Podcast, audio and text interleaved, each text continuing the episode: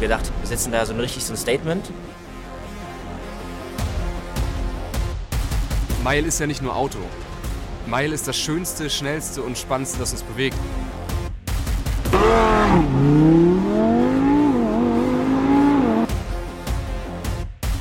Es gab so ein paar Momente, da war auch der Raum totenstill. Ja, wir haben einfach dann wieder weitergemacht, ne? Aber dann haben wir so gemerkt, dass das dann immer ernster wird und das ist einfach nicht wahr. Ich hatte einfach Angst, dass diese Reise vorbei ist.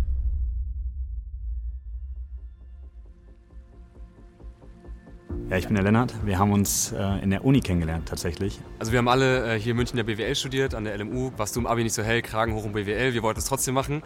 Haben dann relativ schnell auf den ersten Studentenpartys gemerkt, hey, wir ticken ähnlich. Dieser Frontalunterricht, da haben wir relativ schnell gemerkt, das ist irgendwie nichts für uns, da muss mehr gehen, da muss irgendwie mehr kommen. Und ähm, dann war relativ klar, dass so dieser Vibe, diese Wellenlänge einfach passt zwischen uns. Wir haben einfach ultra Bock, eine eigene Firma aufzumachen. Wir haben ultra Bock, was zu gründen zusammen. Was dann noch gefehlt hat, war die Idee. Und so haben wir uns dann oft äh, getroffen, auch außerhalb der Universität und geguckt, okay, was können wir auf die Beine stellen und auch schnell gemerkt, irgendwie diese Leidenschaft zum Auto, diese Leidenschaft zur, zur Mobilität war dieser gemeinsame Nenner, den wir gebraucht haben. Und so hat der ganze Spaß eigentlich begonnen. Das Ganze hieß damals äh, richtig professionell so die Munich International Motor Show. Du musst überlegen, du planst als 19-, 20-Jähriger eine Sportwagenmesse und denkst dir dann so, jawohl, richtig serious business und so, machst du alle Hallen voll und die ganzen Aussteller auf der ganzen Welt kommen da zusammen und haben uns das ehrlicherweise ein bisschen einfacher vorgestellt, als es dann tatsächlich war. Also ich glaube schon, dass am Anfang viele Leute uns ein bisschen belächelt haben, weil sie sich dachten, hey, die drei Jungs die haben noch nie ein Event in der Größenordnung gemacht, geschweige denn irgendwie mehr organisiert als ein Geburtstag. Man muss sich vorstellen, es gibt Veranstaltungen wie Genfer Autosalon, IAA damals noch in Frankfurt, Paris, äh, Pebble Beach, äh, Goodwood. Und dann kommen da einfach drei junge Typen daher in ihren Anzügen auf den Messen und reden davon, sie wollen das geilste Mobility-Event in München auf die Beine stellen. Und ja, dann haben wir gedacht, gut, Messehalle, Aussteller, fertig und haben dann relativ schnell gemerkt, dass die Leute da einfach gar keinen Bock drauf hatten. Also dieses Messe-Thema war damals schon, das war ja 2018, äh, irgendwie nicht mehr so hyped. Und die Aussteller haben auch gesagt, ah ja, Motorshow, ähm, aber ihr wollt ein Festival draus machen. Wir so, ja, ja, das ist, äh, das heißt ja Motorshow, aber es ist ganz anders. Und da haben wir natürlich gemerkt, dass das keiner versteht und du immer wieder in Erklärungsnot kamst. Die Macht einer Brand ist einfach unfassbar. Ne? Also als wir, als wir dieses Rebranding gemacht haben von MIMS weg zu Mile, war es halt so, von Anfang an, da wussten wir, okay, that's it. Wenn du eine E-Mail schreibst, da steht dann Motorshow in deiner Signatur oder in deiner E-Mail drin, dann wird das sofort in die Messeabteilung geschoben. Und da gibt es kein Budget. Aber wenn du ein Festival planst, dann geht das an Eventagenturen oder Eventabteilungen das heißt, mit dem Namen Motorshow bist du einfach schon faktisch, hast du gar keine Chance mehr, das Thema der richtigen Person zu erzählen, weil du halt so geframed bist. Das wäre ja auch beinahe eine Katastrophe geendet. Ne? Also wir saßen dann teilweise in, in der Messehalle in München, hatten den Mietvertrag vor uns liegen von den, von den ganzen Hallen, was eine unfassbare Summe war. Und äh, dann hat uns die Verantwortliche, die Messechefin gefragt, hey Jungs, wollt ihr das wirklich machen? Und dann weiß ich auch noch, als man so die erste Rechnung, so den Kostenvoranschlag der Halle gesehen hatte, es war nur eine Halle, dann guckt man da drauf und so eine große Nummer hatte ich mein ganzes Leben irgendwie noch nie mit mir in Bezug irgendwie gesehen.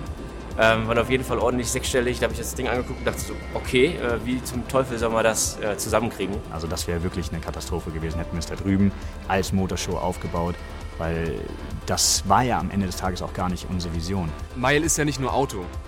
Mile ist das Schönste, Schnellste und Spannendste, das uns bewegt. Also Supercars, Hypercars, Motorräder, ähm, E-Bikes, Fahrräder, Boote, Future-Mobilität. Und wenn man das alles zusammenschmeißt, dann mit Musikacts, einer Music Stage verbindet, mit geilem Showcooking, ähm, mit geilen Drinks, mit Afterpartys, mit so ganz vielen kleinen Details, dann entsteht dieses Mile Festival, was sich was eigentlich mit einer herkömmlichen Messe überhaupt nichts mehr zu tun hat.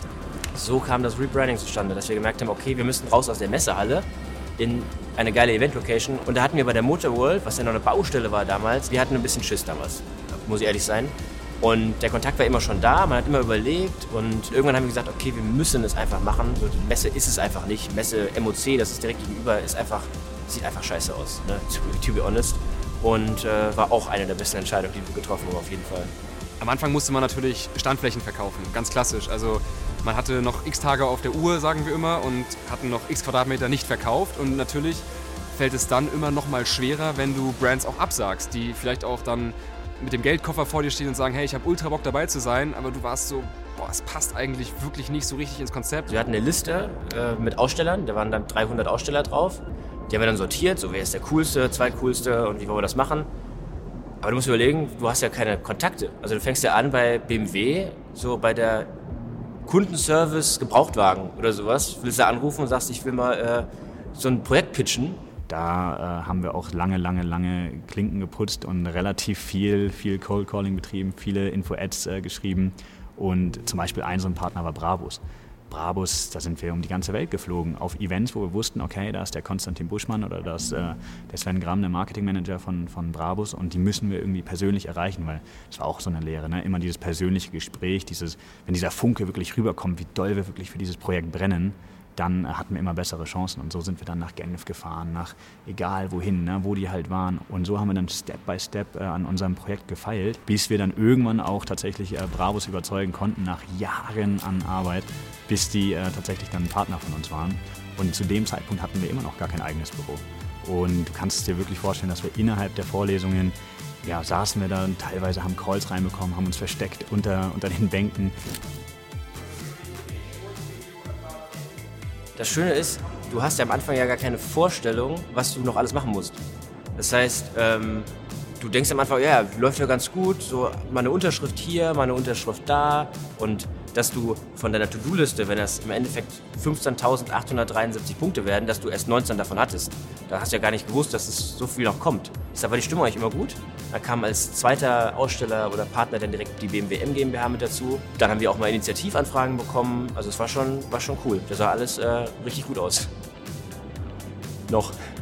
Ja, ich würde sagen, trotz Größenwahn am Anfang, wenn man es so ausdrücken möchte, trotz diesen großen Visionen wussten wir schon, dass wir ziemlich grün hinter den Ohren noch sind. Wir wussten, okay, wir müssen uns immer Expertise von außen holen. Und eine Figur, die uns auf jeden Fall sehr gut äh, geleitet hat und einfach auch viel Input gegeben hat, war einer unserer Professoren. Und da haben wir gesagt, okay, den müssen wir irgendwie für uns gewinnen. Ich glaube, der fährt sogar selber Porsche. Das war natürlich auch so ein, hat man irgendwie wie so einen, so einen gemeinsamen Nenner, dass der einfach, glaube ich, unsere Vision auch sehr, sehr gefeiert hat und das cool fand, was wir hier aufbauen wollen. Und äh, da fragt man sich aber natürlich, hey, du bist einer von 450 Studenten oder drei in dem Fall und wir müssen jetzt irgendwie sympathisch rüberkommen und gucken, dass wir den auch für uns gewinnen. Wir wussten, der Prof raucht gerne Zigarillos und raucht auch immer ein bisschen danach und, und hielten wir es damals für eine gute Idee, kurz vorher mal kurz mal eine zu puffen, damit äh, der ganze Körper, wir danach riechen, um, ich weiß nicht, vielleicht ein paar Pluspunkte zu sammeln. Ich weiß nicht, ob das was geholfen hatte, aber tatsächlich hat er uns dann äh, vier Masterstudenten auch zur Verfügung gestellt und die haben dann tatsächlich für unser Startup auf einmal gearbeitet. Ja, so haben wir es geschafft, äh, den Professor und den Lehrstuhl irgendwie von uns zu überzeugen. Dann waren natürlich auch einfach viele Partner schon an Bord. Ne? Also wir waren schon relativ weit in der Planung und haben gesagt, hey, Boys, also brauchen unser eigenes Büro. Aber nochmal, wir hatten ja alles war aus eigener Tasche bezahlt, also mussten wir auch schon gucken, was wird es für ein Büro, dass wir uns jetzt hier irgendwie keinen Loft äh, in der Maximilianstraße leisten können, ist glaube ich auch äh, dann schon relativ schnell klar gewesen. Und so haben wir dann zur Untermiete ein kleines 17 äh, Quadratmeter Zimmer am Stiegelmeierplatz bezogen. Und das wurde dann für ja, ein, zwei Jahre unser, unser kleiner Puma-Käfig. Das wurde eigentlich unser zweites Zuhause.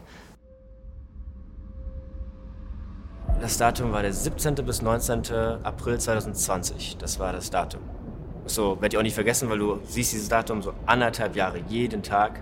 In jedem Call musst du sagen, wann es ist. Und äh, es kam was dazwischen.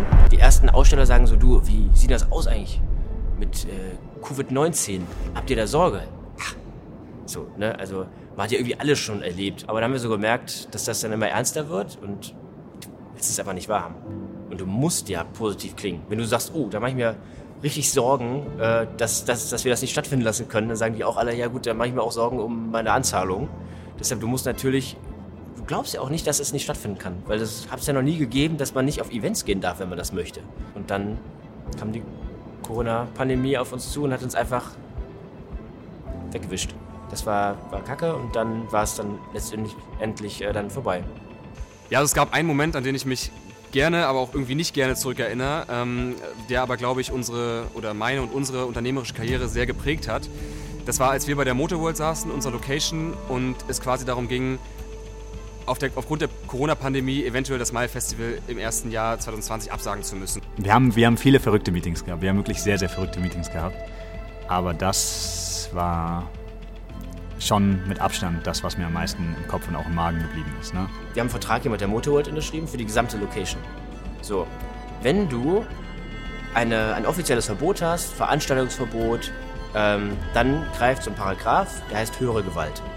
Und das Makabere daran war, dass dieses generelle Veranstaltungsverbot bis zum 17. April ging. Das heißt, Meil war um wenige Stunden nicht darin eingefasst. Was bedeutet hätte, wir hätten eben 100% dieser Summe zahlen müssen.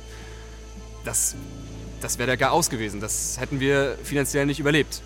Muss natürlich auch probieren, dann dich nicht von deinen Emotionen irgendwie überwältigen zu lassen, was eigentlich fast nicht möglich war, weil ja, du arbeitest zwei Jahre auf dieses Ding hin und alles stand und dann irgendwas von ganz woanders, was noch niemand erlebt hat, was niemand für möglich erachten kann, zerstört dir das. Und du kommst nicht raus und es ist wie ein Albtraum, in dem du gefangen bist.